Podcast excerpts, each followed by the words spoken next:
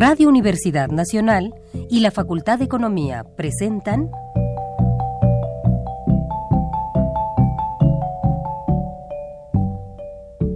Los bienes terrenales.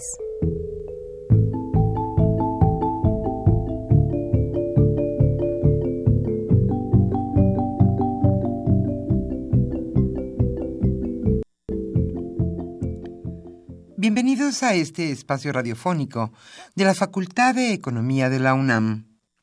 Como cada semana, estamos aquí con ustedes para reflexionar sobre un tema interesante relacionado con la economía, la política, la cultura y las cuestiones sociales. En nuestra mesa de análisis participan destacados especialistas, quienes nos acompañan hoy en este estudio. Y como siempre, le invitamos a participar en este programa a través de sus llamadas telefónicas. Para nosotros es un gusto saber que usted desde su casa, desde su oficina o en el lugar donde se encuentre, se interesa en el tema que tratamos. Nuestro número 5536 8989. Repito con mucho gusto, 5536 8989.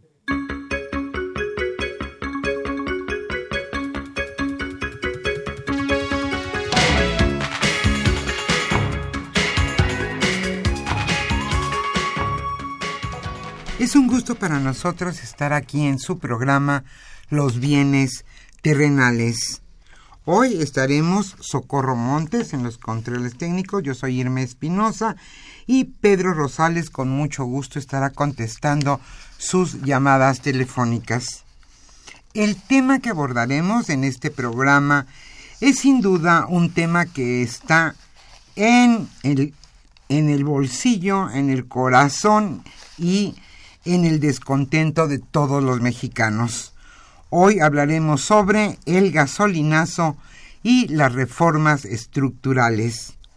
Hoy nos acompaña el catedrático de la Facultad de Economía de la UNAM, Alejandro Álvarez Bejar. Y estarán con nosotros también Raúl Olivera y Alfonso Sánchez Concha.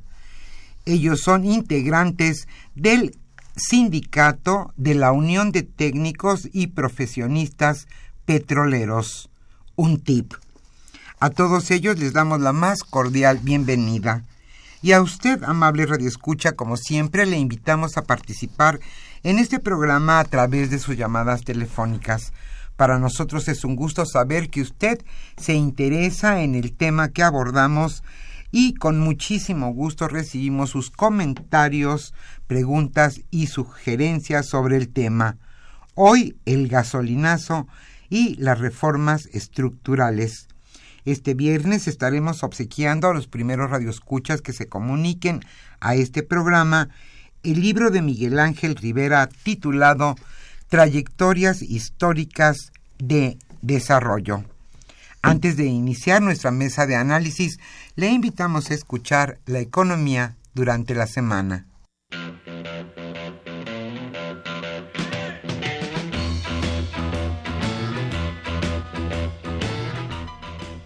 La economía durante la semana.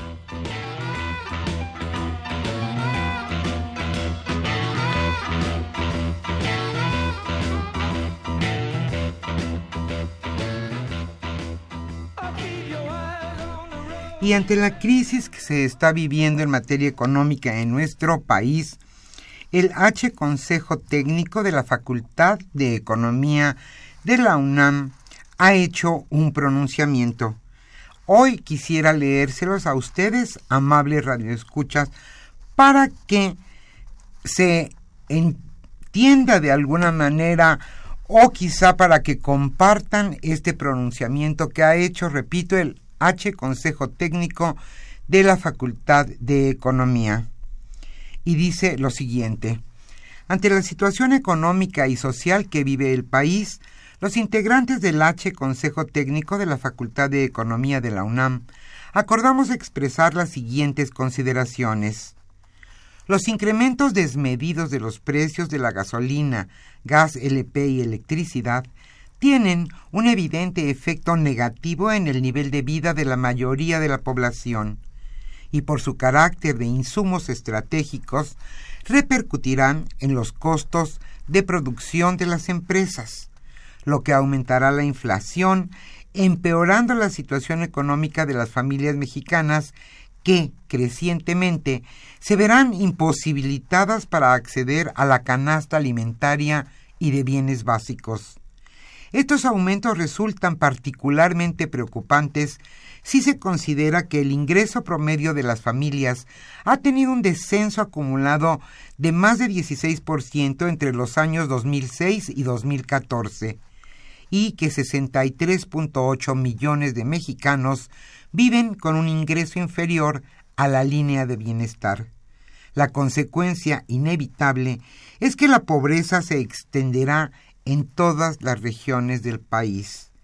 La complicada y vulnerable situación que enfrenta México es producto del precipitado y en muchos casos inadecuado proceso de reformas estructurales asociado a la instalación del modelo económico neoliberal, que busca las fuentes del crecimiento en el mercado externo y que privilegia la obtención de los equilibrios fiscales y financieros antes que la consecución de los grandes objetivos nacionales de crecimiento y ocupación, que minimiza la intervención pública en la economía y promueve una política económica que, paradójicamente, restringe la inversión, el empleo y el propio crecimiento económico.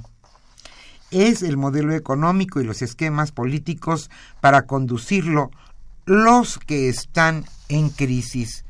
Continúa el comunicado y finalmente señala, señala que con base en estas y otras consideraciones, los consejeros técnicos de la Facultad de Economía exhortan al gobierno, al Congreso, los partidos políticos, sindicatos y asociaciones sociales, agrupaciones empresariales y a las instituciones académicas a organizar un proceso de discusión y revisión del modelo económico y social del país y de los grandes objetivos que lo deberían orientar.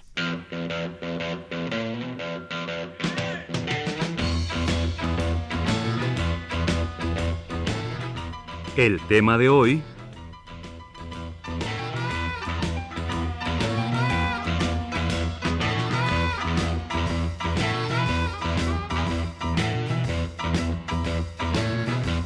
Como señalamos al inicio de este programa, el tema que hoy abordaremos en nuestra mesa de análisis es el gasolinazo y las reformas estructurales.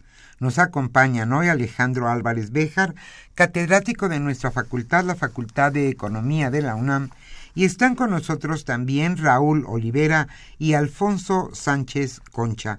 Ellos son integrantes del sindicato de la Unión de Técnicos y Profesionistas Petroleros, un tip. A todos ellos les damos la más cordial bienvenida. Y a usted, amable Radio Escucha, como siempre, le invitamos a participar con sus llamadas telefónicas, donde recibiremos con mucho gusto sus comentarios, dudas y preguntas.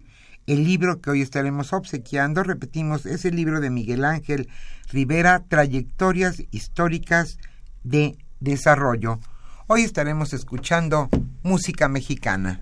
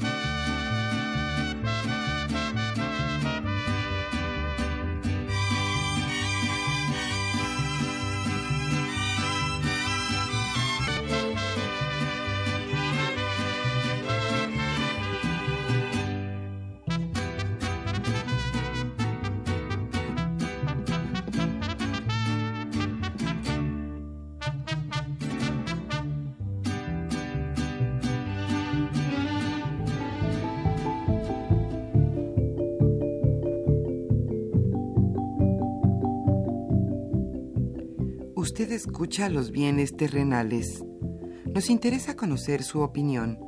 Le invitamos a comunicarse a este programa al teléfono 5536 89 89. Repetimos con mucho gusto 5536 89 89.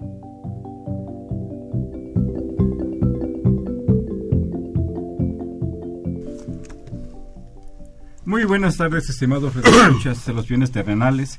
Bienvenidos a una emisión más de este programa que con mucho gusto lleva a ustedes la Facultad de Economía y Radio Universidad Nacional Autónoma de México. Bueno, pues ya se señaló en la introducción cuál es el tema que nos va a ocupar en esta eh, mesa de análisis, que es el tema de... Eh, seguimos con, con, la preocupación eh, sobre el aumento de los combustibles eh, y de la energía e-, eléctrica también, que tanta inconformidad ha despertado en la sociedad y en los diferentes sectores económicos, académicos del país, debido a la magnitud y al impacto que esto va a tener eh, en sí mismo significa un impacto fuerte en las economías de las familias, pero tendrá un efecto amplio, eh, multiplicador eh, en el resto de los bienes. Ya se ha comentado a lo largo de la semana que el precio de las tortillas ha subido, el precio de, la carne también, eh, y de un conjunto más de bienes. Y, bueno, no es porque queramos ser este, eh, pesimistas y enviarles una señal negativa, pero es muy probable que esta situación se siga incrementando a lo largo de este año. vamos a, a, platicar hoy sobre este tema. Con Raúl Olivejandro Álvarez Béjar, pues más o menos en el contexto de lo que ha sido la reforma, de lo que fue la reforma y es la reforma energética que se aprobó en el año 2013, donde sí se prometía o se señalaba que el propósito era contar con mayor abasto de energéticos a mejores precios. Y se concluía en ese documento, en la reforma, Dice, se crearán empleos y se fortalecerá a Pemex y a la CFE para que los mexicanos tengamos acceso a energéticos y electricidad de menor costo y más competitivos. Así cierra el documento oficial de la reforma energética. Ahí está el tema. Este, Alejandro, ¿quisieras hacer un primer planteamiento, por favor? Sí, bueno, eh, ya lo mencionaste. El problema es que esta alza de los energéticos de la gasolina, del gas, del diésel, que es este, muy importante, y de la luz, eh, pues provocan una irritación nacional, primero por el tamaño del golpe, este, el procedimiento, pero segundo porque choca totalmente con lo que habían ofrecido. El gobierno había dicho van a bajar los precios, va a mejorar el abasto, tendremos este, condiciones eh, de mejoría y estamos viendo absolutamente todo lo contrario. Llegamos a este eh, evento que todos reconocemos como el gasolinazo, con la economía en franca desaceleración, ¿verdad? Este, precedida por dos años de recortes presupuestales sucesivos, que se dijeron que eran preventivos y que este, eran este, técnicamente recomendados. Y ahora se nos dice que se adelantó la, liberalización, la liberación del precio de los combustibles, que estaba programado para 2018, porque hay presiones en el nivel internacional de precio de la gasolina y por el alza del precio del petróleo. Bueno, este es el argumento, este es el planteamiento y lo que ha quedado es una este, oleada de protestas ciudadanas espontáneas este, en prácticamente todas las grandes ciudades del país, en todas, que están exigiendo pues el fin al, gasolinazo y que han puesto en entredicho pues la los elementos con los que se quiere justificar el alza. Yo creo que este es un poco el contexto y pues podemos ahorita dar más elementos. Eh, Raúl, ¿nos puedes hacer favor de darnos tu opinión sobre la situación que estamos por la que estamos atravesando? Claro que sí. Efectivamente, la reforma fue una medida que no se diseñó aquí en México, pero que fue alentada por mexicanos con premisas y promesas falsas que ya vimos que en este momento se están ya desnudando. Este, nosotros como sindicato nos opusimos desde un principio y hemos mantenido esa bandera por la defensa del petróleo, porque lo consideramos que es un elemento estratégico y de bien, un bien nacional que se debe mantener bajo el control y propiedad del Estado. Porque de otra manera se da esta situación que en base a que el, el mercado es el que propiamente va a regir en, el, en, la, en la cosa del petróleo, en el asunto del petróleo. Entonces, el gobierno quiere hacernos creer que, que estas medidas, que, que, la, situación viene del exterior y que la, que es, y que la devaluación también es parte. Efectivamente, son elementos que juegan, pero pues, si nos damos cuenta, el, el costo del petróleo aquí, aquí en nuestra refinería, pues es sale alrededor de 4 o 5 dólares, entonces eh, no, no tiene por qué ser tan alto. ¿Cuál, la extracción de... Sí, ya la extracción y la producción de, ya, de, ya petróleo. petróleo. Un barril... Y el costo de extracción sería Eso, estaría entre... Ya sale en 4 dólares, más o menos. Hay, hay un, este, un, un, un margen, ¿no? Unos dicen que 4, dicen que 6, pero pongamos el promedio. Entonces, bueno, más, más, que nada de, de, de, la extracción del petróleo, la gasolina salen como en 6, entonces lo demás es ya impuesto recaudatorio. Entonces, eso es lo que estamos este, viendo en este momento, que el, el gasolina, pues el incremento es vía la el, los impuestos que está los impuestos y bueno y, y, por supuesto también la incapacidad existente para refinar ah, sí. El, el, petróleo hecho, internamente ¿no? nosotros tenemos una propuesta donde, donde, hemos elaborado varios puntos que creemos que puede ser una salida temporal al, a esta situación lo comentaremos, lo comentamos posteriormente y, Alfonso, por favor, sí. su opinión sobre la situación. La situación de la reforma energética es un fracaso del gobierno federal y su gabinete. ¿Por qué es un fracaso? Porque él miente constantemente que los precios en el mundo se han incrementado sobre, el, sobre la gasolina. No es cierto eso. Eh, México tiene seis refinerías sin embargo, están trabajando a un 40% y se está importando un 60% de los combustibles a Estados Unidos. Esto está favoreciendo mucho al capital extranjero, lo cual quiere decir que el gobierno, independientemente de preocuparse con nacionalismo por los que representa, le interesa más estar en la dinámica de favorecer a todos los extranjeros. ¿Qué ha hecho? No ha dado ¿Qué ha dado de instrucciones? El gobierno federal. Él, eh, tiene nombre y tiene apellido, Peña Nieto. Ha dado instrucciones a la Dirección General de Petróleos Mexicanos y este a su vez a los directores de las seis refinerías para que no tengan ni mantenimiento preventivo ni correctivo. Además, Además, este, las empresas que han entrado sin licitación y algunas con unas licitaciones muy eh, eh, contradictorias a la verdad en este en este contexto sucede que tienen gente improvisada para dichos mantenimientos. Los mantenimientos no se llevan a cabo como cuando nosotros, como trabajadores especializados, estuvimos en petróleos trabajando, no había incendios, no había explosiones, no había sabotajes, había dinámica, había producción.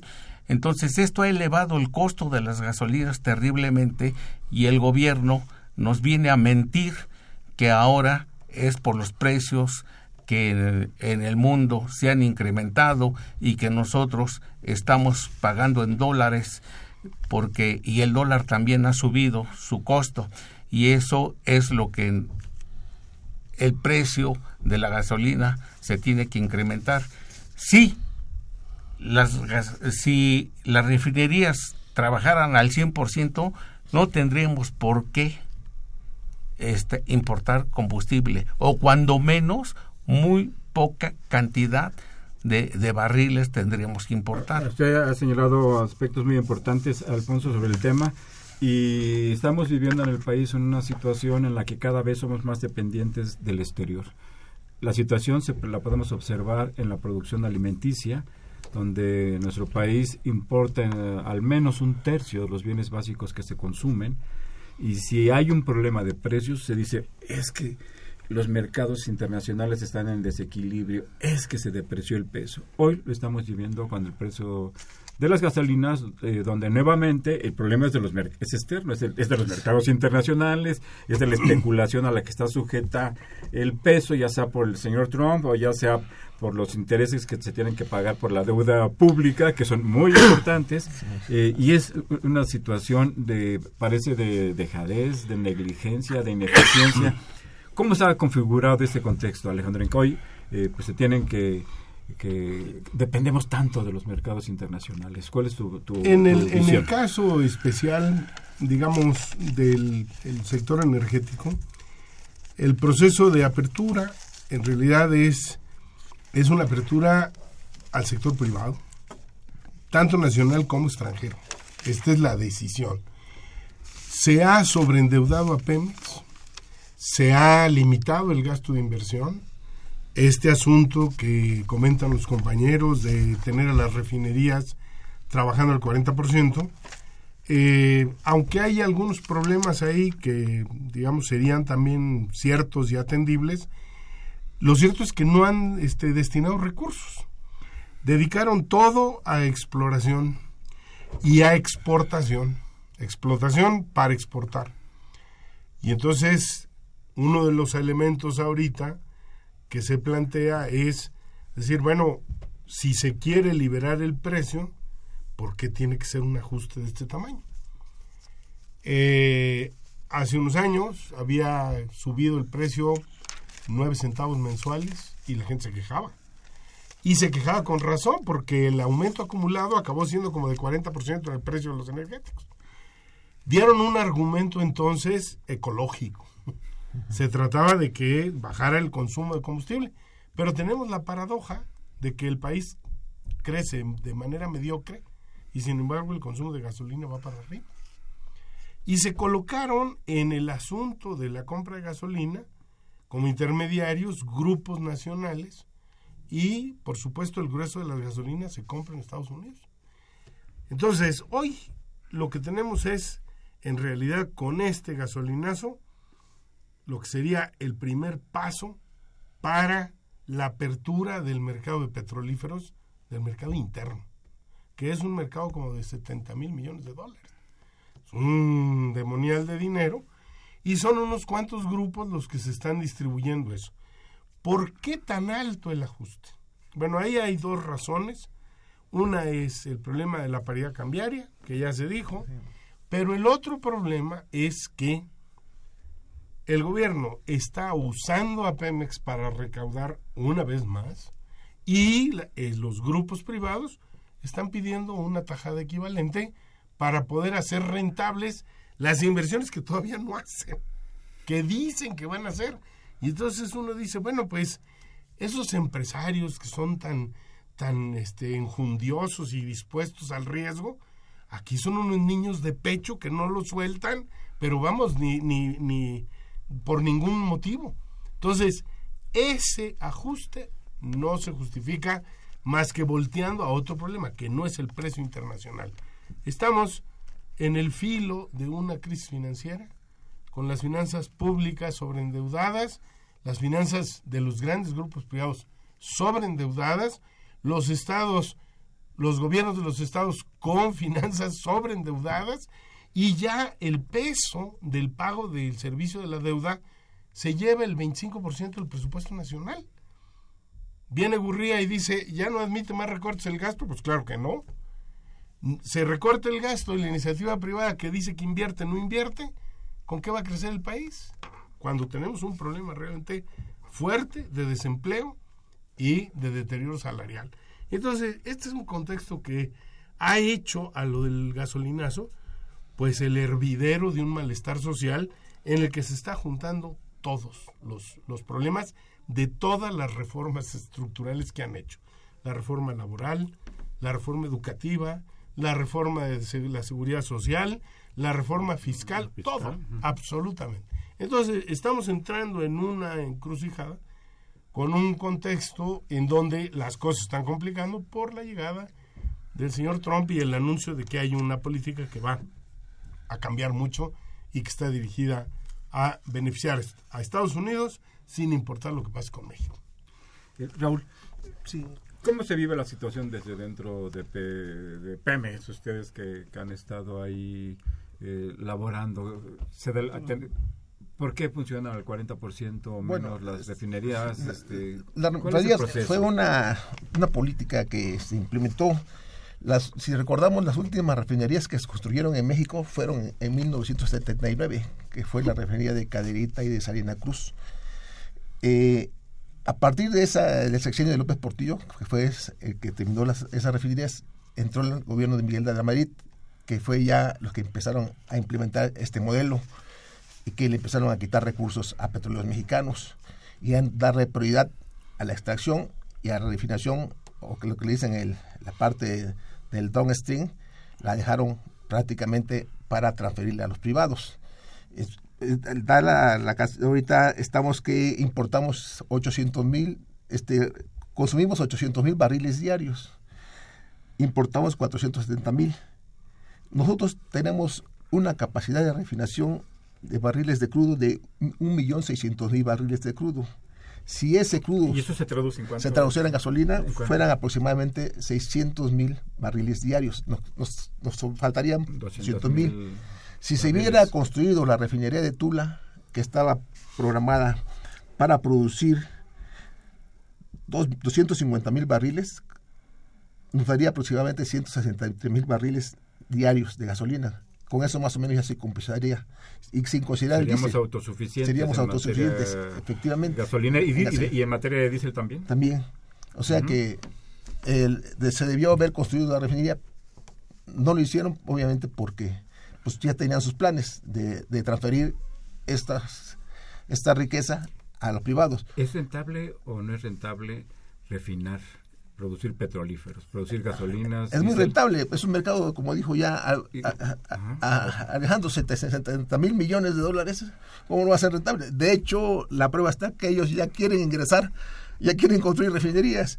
¿Quiénes son ellos? Pues los privados ya quieren. ¿Y, ¿Y, por qué el gobierno no? ¿Y por qué hay opiniones de muchos analistas en el país que dicen, pues es un negocio menor, lo que realmente deja dinero es la exportación del crudo. Este... Eh, eh, es un discurso que ha manejado, pero si vemos... Es hasta eh, sucio meterse ahí en el chapapote. no, al contrario, es muy bonito porque estás en la, en, la mera mata. A ver, ¿por qué? no, este, si, si leemos internacionalmente ExxonMobil, su refinería, ExxonMobil, un privado con una integración de toda la cadena de valor, este, la refinería fue la que le evitó pérdidas eh, porque bajó mucho el crudo, entonces en su balance la refinería fue la que le evitó que hubiera pérdidas mayor. ¿Por qué? Porque son rentables y cuando el, crudo baja, pues obviamente son mucho más rentables. ¿Qué pasó? ¿Por qué nos engañan cuando dicen que este que aquí subió el crudo, subió el crudo y subió la gasolina? Cuando bajó el crudo allá en Estados Unidos, bajó la gasolina y aquí bajó. No bajó. no. Entonces manejan un discurso ahí entre medias verdades y más que nada que se convierte en peor que mentiras. Eso es lo que es. El problema internamente, este, Alfonso, ¿quién nos puede agregar sobre lo que ya nos ha dicho aquí don Raúl? En ese tema de las refinerías. Tenemos seis refinerías, en Estados Unidos hay más de 100. 140. 140 refinerías. diferentes tamaños. Son el triple, del, tienen el triple de la población de México. Seguramente hay más automóviles, tienen un mayor consumo de hidrocarburos. Pero aquí se nos dice que no es negocio, que no es útil, que no ayuda al país, que es mejor este, importarlas. Sí, de acuerdo a esta pregunta, vuelvo a insistir que el gobierno federal miente junto con todo su gabinete económico y toda esta gente que está involucrada en el petróleo. ¿Por qué miente? Bueno, porque tienen ellos ya un compromiso con el con Estados Unidos para que Estados Unidos tenga mayor influencia tanto económica como de extracción de petróleo como de la venta que hace que hace Estados Unidos de estos productos petrolíferos para la nación mexicana. Entonces, lo que están ideando y lo que ellos tienen presente es acabar con petróleos mexicanos, porque lo que nosotros sabemos de manera extraoficial que Peña Nieto cuando deje la presidencia va a tener su refinería y quiénes son los que van a asistir a Peña Nieto, la mayor parte de ex directores de petróleos mexicanos. Esa va a ser su gente administrativa que va a tener es una nueva refinería que va a tener este señor con esa ambición extraordinaria de dinero y de, desnacionalización en el país. Vamos a hacer una pausa y regresamos a los bienes terrenales.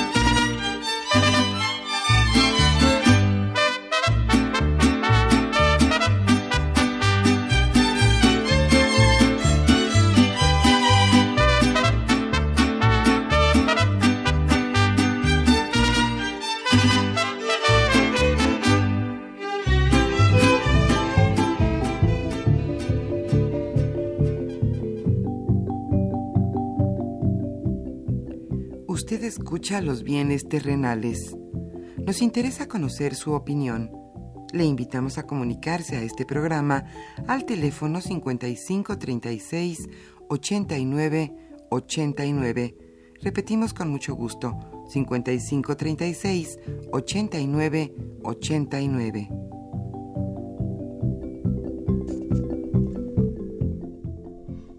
Se encuentran en esta mesa de análisis eh, Alejandro Álvarez Béjar, eh, Raúl eh, Olivera Méndez y Alfonso Sánchez Concha, junto con su servidor Carlos Javier Cabrera Adame, para comentar el tema de el gasolinazo y las reformas estructurales.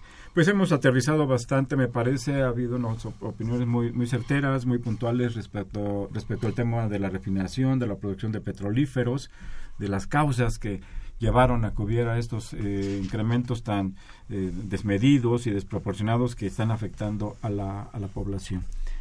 Eh, quisiera puntualizar algo que tiene que ver con los objetivos que se plantearon en la reforma energética. Son los objetivos oficiales de, ese, de esa reforma. Uno, bajar las tarifas eléctricas y bajar el precio del gas natural, lo cual desde luego no ha sucedido aumentar la producción de petróleo de 2.5 millones de barriles diarios que se producían en, en, el año 2013 a 3 millones de barriles en 2018 y a 3.5 millones en, en 2025. Adicionalmente, entre otros objetivos, por supuesto, hay varios, generar cerca de un punto porcentual más de crecimiento económico en 2018 y aproximadamente dos puntos porcentuales más para 2025. Así como generar cerca de medio millón adicionales de empleos en este sexenio. No se ha cumplido nada de lo que hay aquí. Al contrario, eh, la, la, producción ha disminuido notablemente. Para este año se prevé que, se, que habrá una producción de 1.9 millones de barriles diarios y una exportación de 775 mil eh, barriles diarios de, de petróleo. El eh, eh, eh, en lo que se refiere al crecimiento económico, pues está más que claro que no solamente hay más crecimiento, sino que hay un declive muy importante de eh, la actividad económica en el país que se expresa en el comportamiento del Producto Interno Bruto. Hay otros factores, por supuesto, pero al menos lo que se planteaba aquí de que habría un incremento en el próximo año, en 2018, un, un, punto porcentual de crecimiento adicional a la tendencia que podría tener la economía, pues simplemente no, no se puede, eh, no, se observa.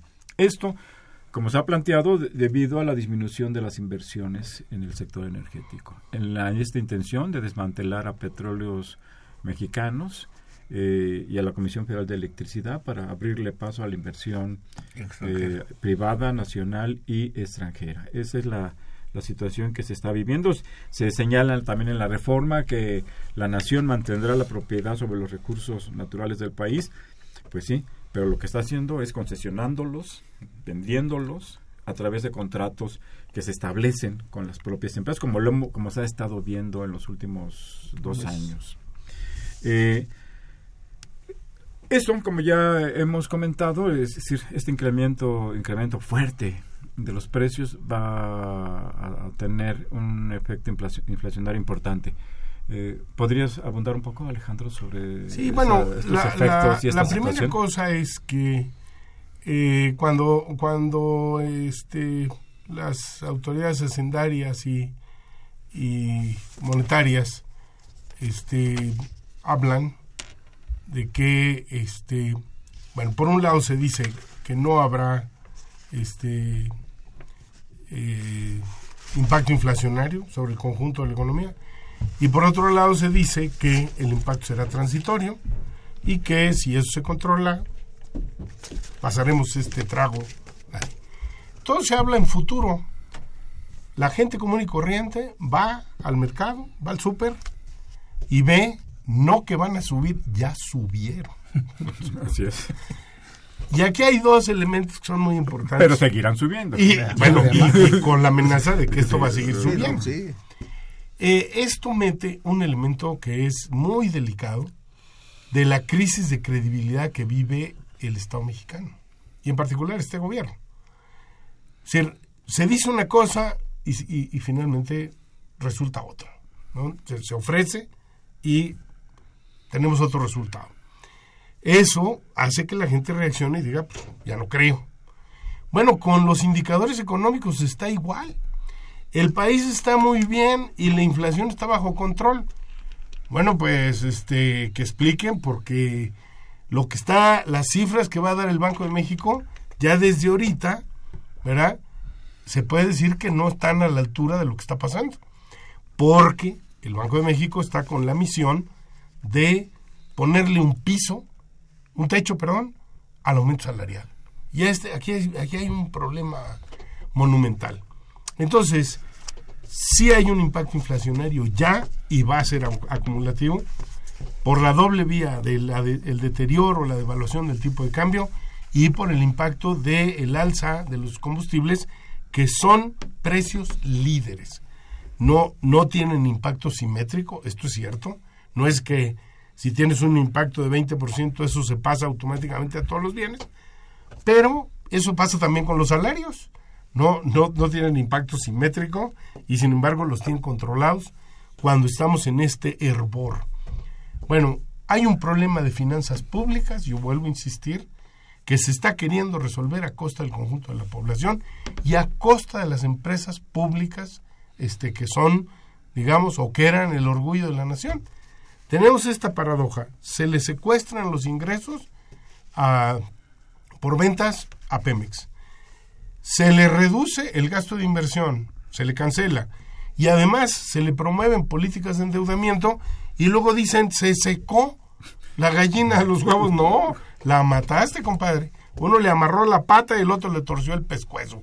Y estamos hablando de que los dos grandes partidos que han estado al frente de la presidencia de la República y que han ejercido los prolegómenos y la propia reforma energética, el PRI y el PAN, eso es lo que han hecho.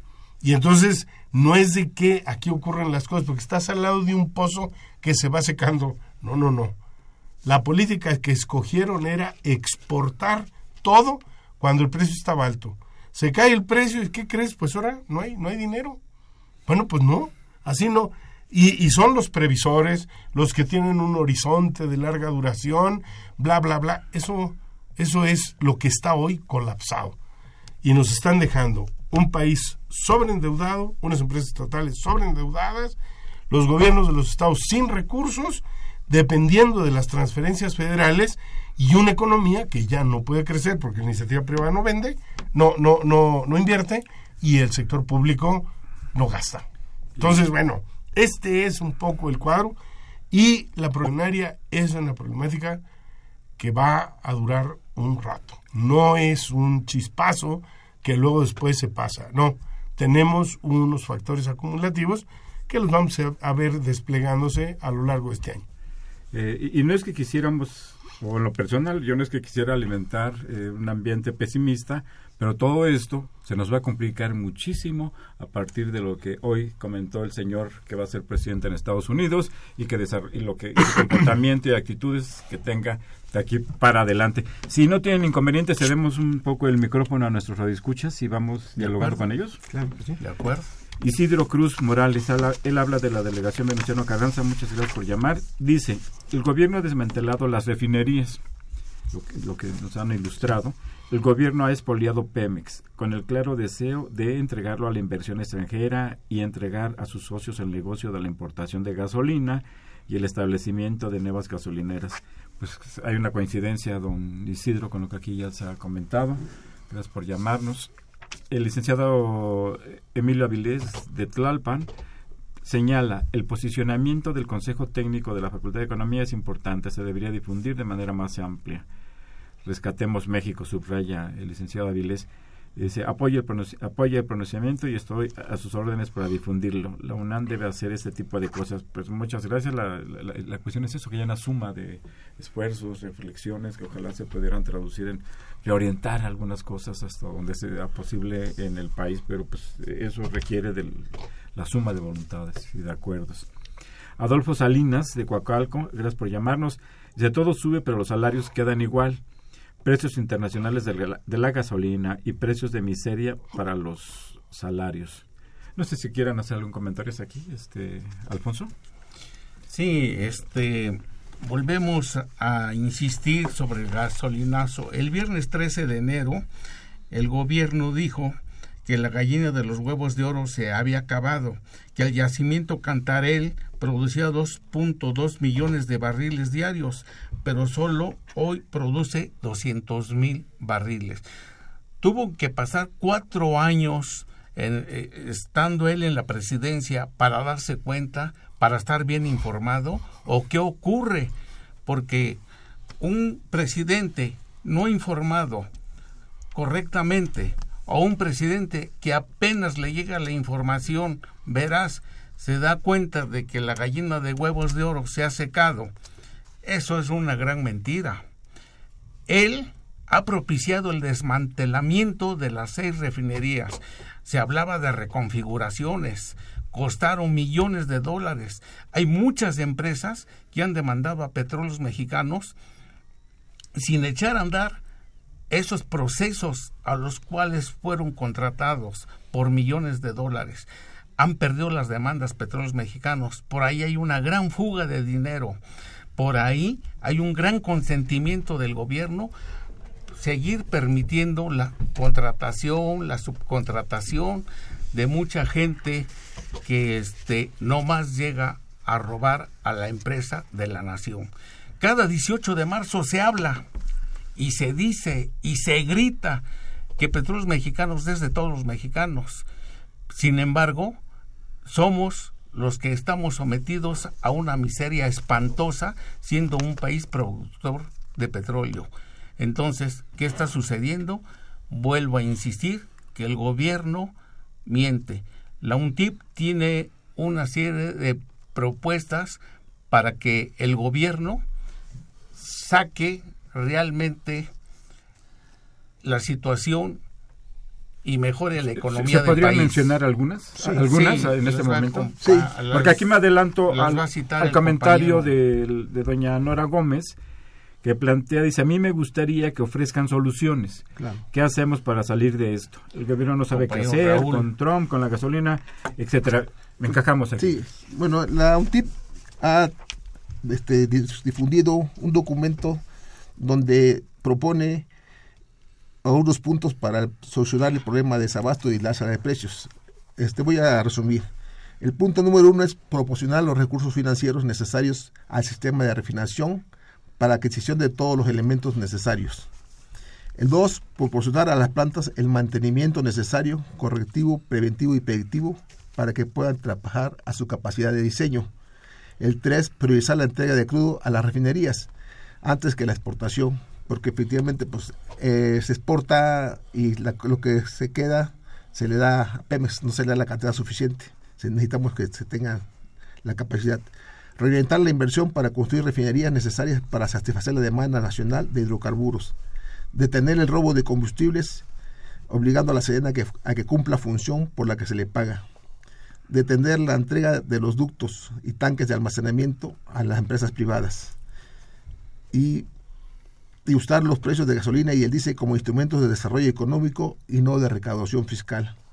Aquí agregaría yo que hay que cancelar todo lo que está este, en, en, en curso, como son las licitaciones de las rondas famosas y de lo que viene de... Eso es muy difícil de revertir, ¿no? Ya tiene efectos legales y este... No, pero vienen otras... Vienen otras. No, no, si todavía les falta. No, nosotros, nosotros como un tip tenemos este, por, por- este promovido una, una demanda que esperemos que funcione contra una, un contrato, efectivamente para que, pues porque son inconstitucionales, entonces sí puede legalmente revertirse.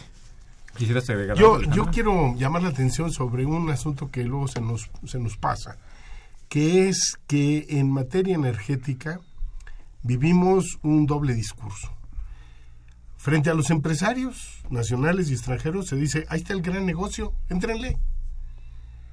Y al público nacional se le dice, se acabó la gallina de los huevos de oro. Yo pregunto, ¿y los empresarios están dispuestos a andar comprando este, cuentas de vidrio? ¿Les están tomando el pelo?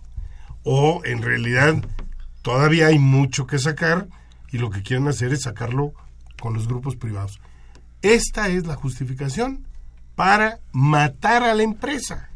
Ese es el asunto, a la empresa pública, nacional, etcétera. Ese es el asunto. Entonces yo creo que tenemos que ser un poco este, cuidadosos. ¿Y qué alternativa?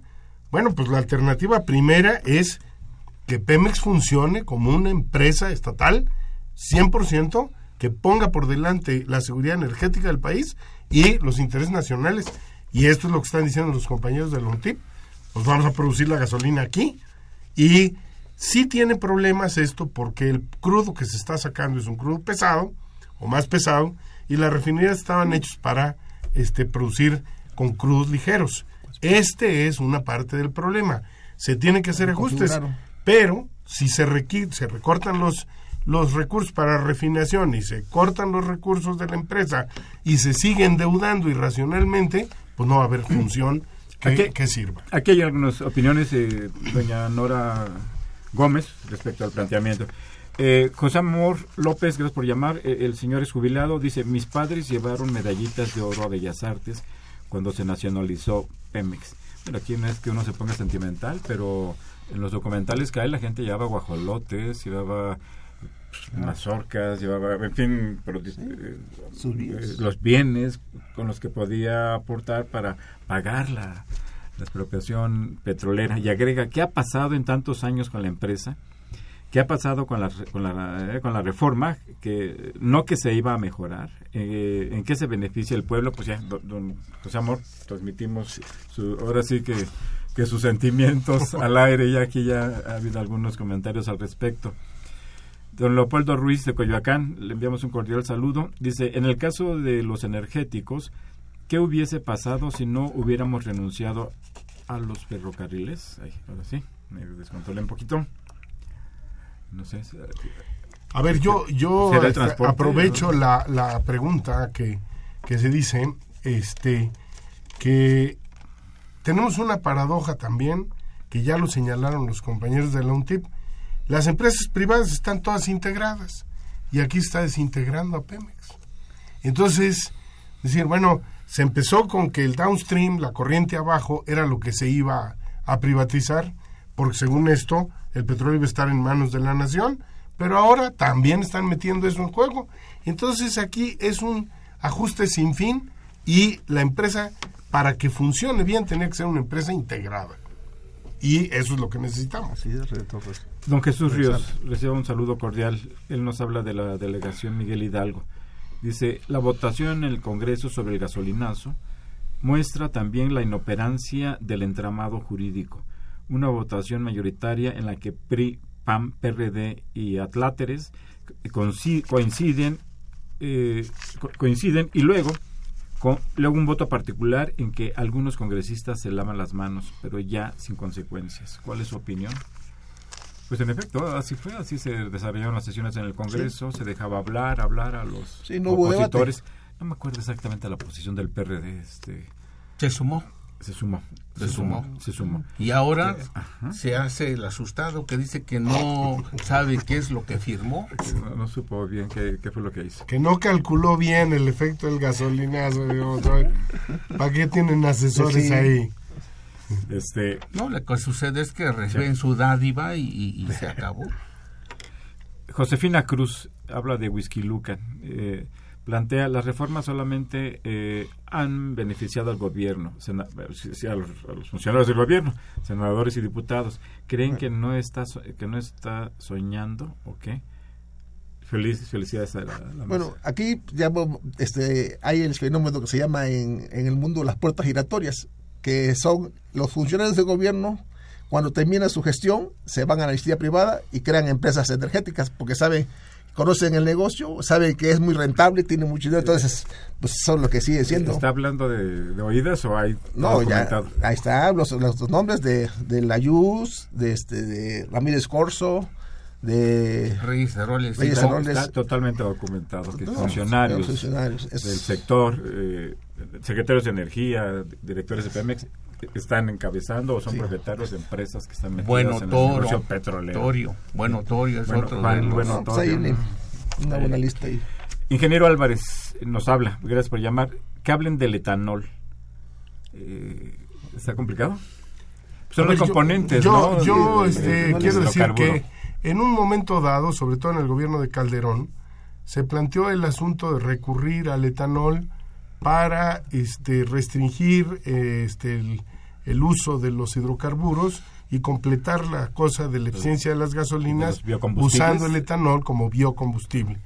La verdad es que esto este, no tenía mayor perspectiva, pero lo quisieron forzar y al final abandonaron la estrategia del etanol cuando había planes de meterlo de manera simultánea en las tres grandes zonas metropolitanas del país, Monterrey, Guadalajara y la Ciudad de México. Eso no prosperó, este, hicieron incluso planteamientos de que iban a, poner refinerías de etanol y quién sabe qué, pero se quedó en veremos como muchas de las cosas que han planteado en el Vamos a apresurarnos un poco porque tenemos ya unos cuantos minutos y, tenemos todavía varias eh, llamadas. Yo, yo, aquí quisiera introducir un, un, tema. Nos hemos referido mucho al tema de las gasolinas y del diésel, pero el gas eh, es gas natural, gas LP, eh, ha, subido entre 18 y 20%, que, que tiene un impacto muy muy fuerte, muy severo, muy fuerte en el conjunto de las familias.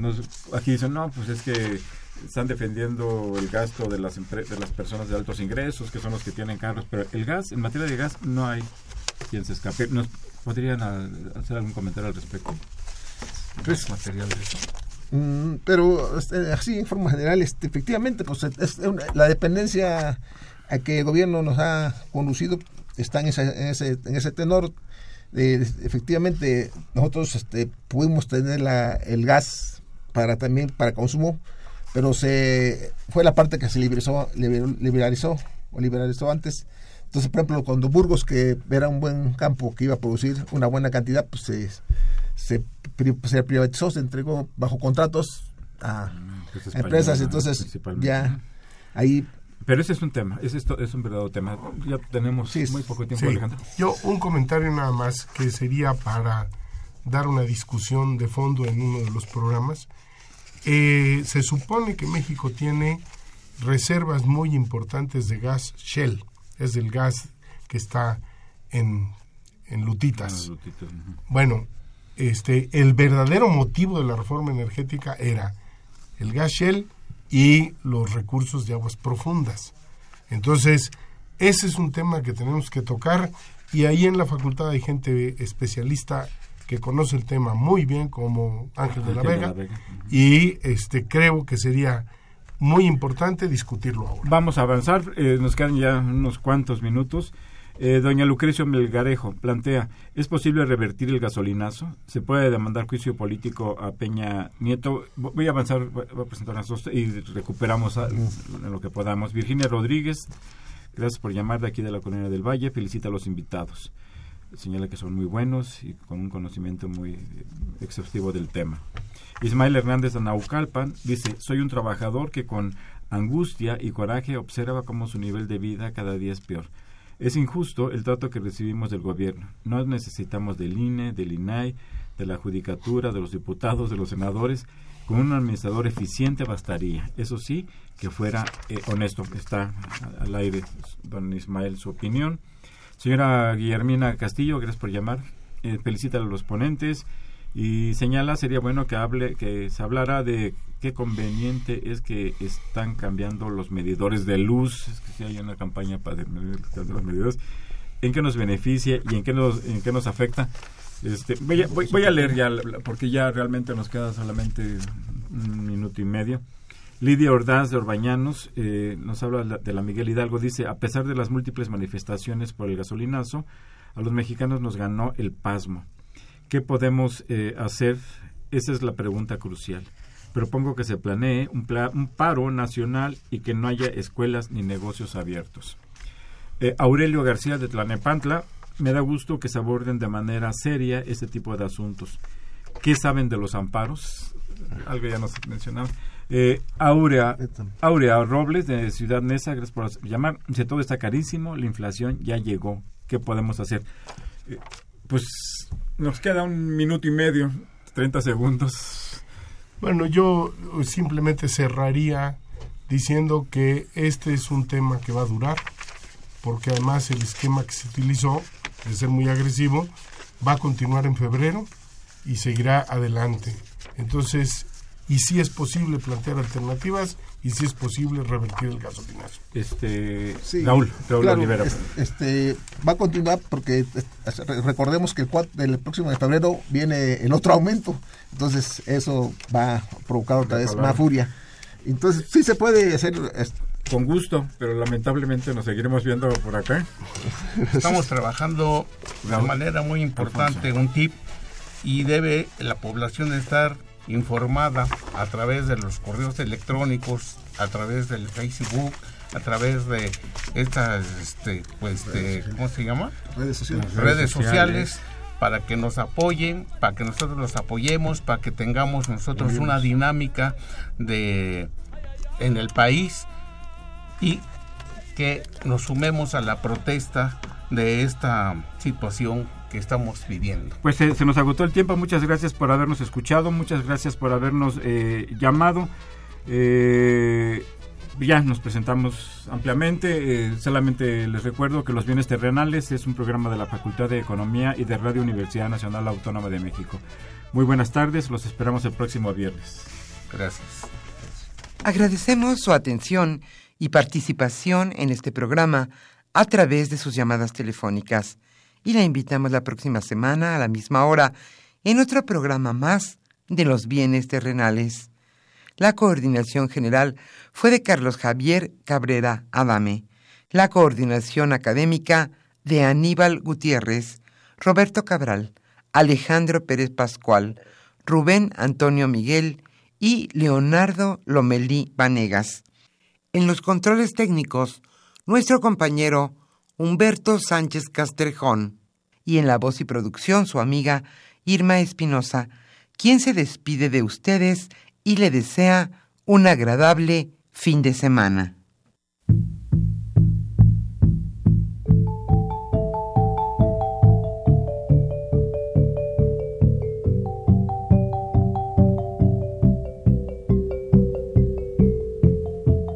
Radio Universidad Nacional y la Facultad de Economía presentaron Los bienes terrenales.